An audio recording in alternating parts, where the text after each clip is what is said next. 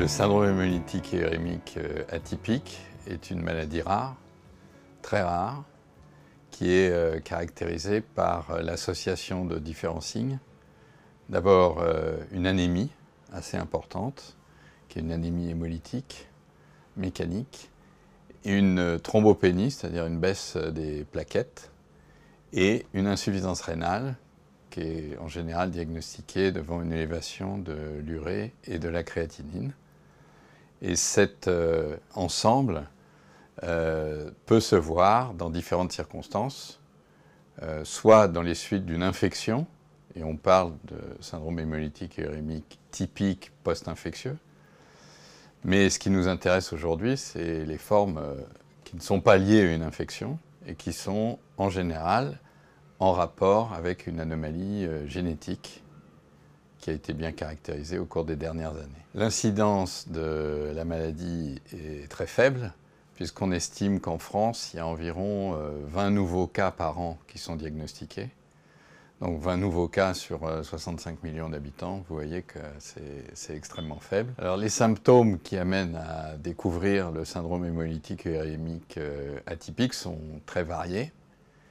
Mais le plus souvent, c'est l'hypertension artérielle, les œdèmes des membres inférieurs, et puis des troubles digestifs un peu non spécifiques qui amènent euh, les gens à consulter. Ils peuvent avoir mal à la tête, ils peuvent avoir du mal à respirer, il peut y avoir aussi des atteintes euh, cardiaques. Donc c'est un ensemble de signes qui est assez euh, peu évocateur initialement. Et c'est pour ça qu'il faudra être très attentif à la présence de l'anémie hémolytique et de la baisse du chiffre de plaquettes associée à l'insuffisance rénale. j'ai découvert la maladie euh, tout simplement parce que je n'arrivais plus à manger, c'est-à-dire que j'avais des vomissements en fait. Au début c'était une fois sur deux, après c'était vraiment à chaque fois que j'avais quoi que ce soit, même de l'eau. Donc euh, ma mère a pensé que c'était une gastro, donc on a laissé passer deux trois jours et au final euh, toujours les mêmes symptômes. Donc euh, on a fini par aller aux urgences et là ils m'ont demandé donc euh, euh, d'avoir des urines dans un pot et en fait je me suis rendu compte que j'arrivais même, plus à, aller aux toilettes et au vu des résultats ils m'ont transféré dans un centre spécialisé pour les insuffisances rénales aiguës. C'était il y a maintenant 10 ans, en 2010, en février. Durant mon hospitalisation donc de un mois, juste après les premiers symptômes, au bout de quelques semaines, on s'est euh, rendu compte euh, que c'était un CHU atypique euh, au vu des réactions par rapport aux traitements qui ont été mis en place. Alors quand je suis arrivée dans ce centre, tout de suite ils m'ont pris en charge. Bon, ils m'ont laissé me reposer la nuit quand même. Et le lendemain matin, j'ai commencé à faire un échange plasmatique pour que les plaquettes puissent remonter. Et j'ai également fait ma première dialyse donc, pour traiter L'autre partie, le côté euh, insuffisance rénale. Donc je suis rentrée chez moi, mais je devais quand même continuer les dialyses. Et j'ai fait ça jusqu'en septembre 2010, où là, euh, j'ai eu un appel, euh, j'étais en, en classe quand j'ai eu cet appel. Et donc je suis venue tout de suite, et puis dans la nuit, j'ai été greffée. Et une fois que j'ai été greffée, j'ai passé un mois à l'hôpital. Et ensuite, j'ai repris le cours de ma vie. L'anémie, elle est expliquée euh, par euh, en fait la fragmentation des globules rouges dans les petits vaisseaux. Donc on parle de microangiopathie thrombotique, c'est une maladie des petits vaisseaux avec des thromboses, donc des obstructions vasculaires qui sont faites de plaquettes et de fibrines. Donc il y a une coagulation du sang dans ces, ces petits vaisseaux.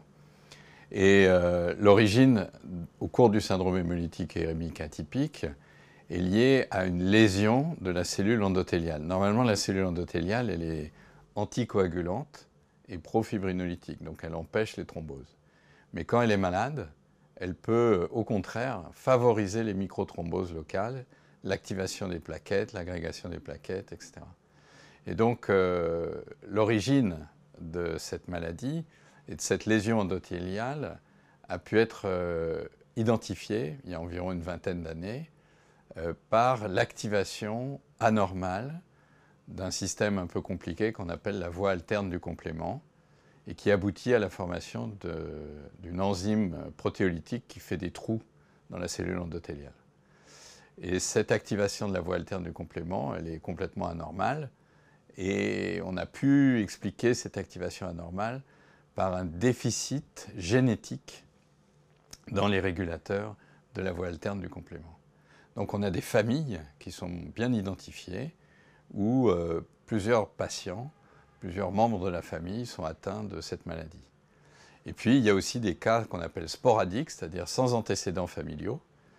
Et on peut voir que dans cette famille, il y a des gens qui sont porteurs du variant génétique, mais qui ne l'exprimeront jamais de toute leur vie.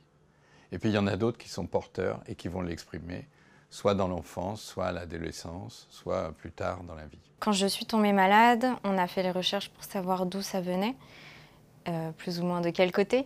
Donc euh, on s'est rendu compte que oui, c'était du côté de mon père et qui lui justement n'a jamais eu de symptômes, ça ne s'est jamais déclenché.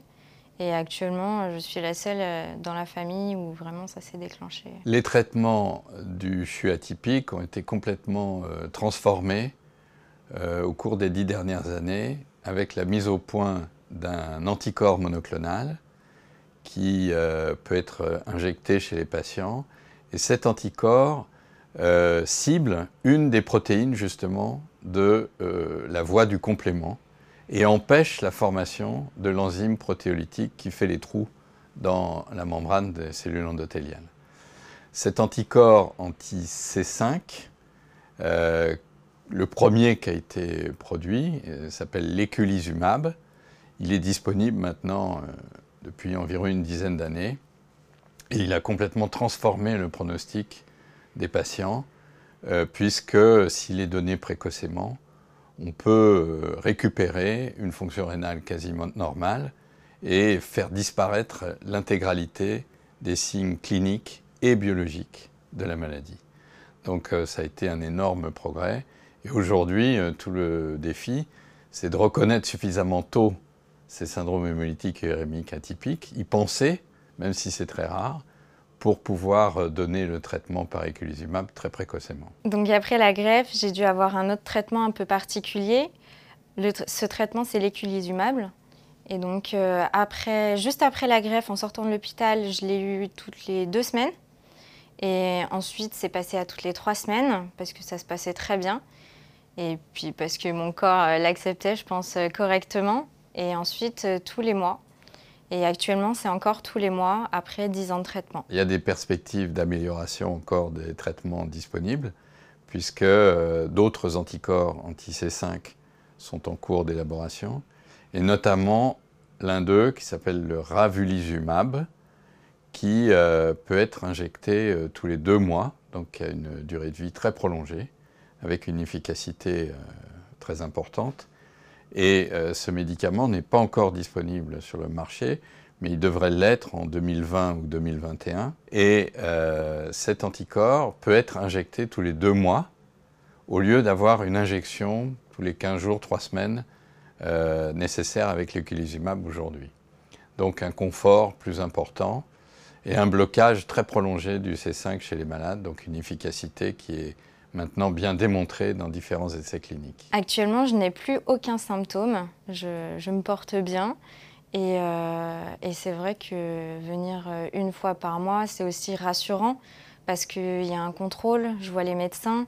Et, euh, c'est vrai que ça me permet, entre chaque, chaque moment où je viens, d'être sereine et de ne pas m'inquiéter.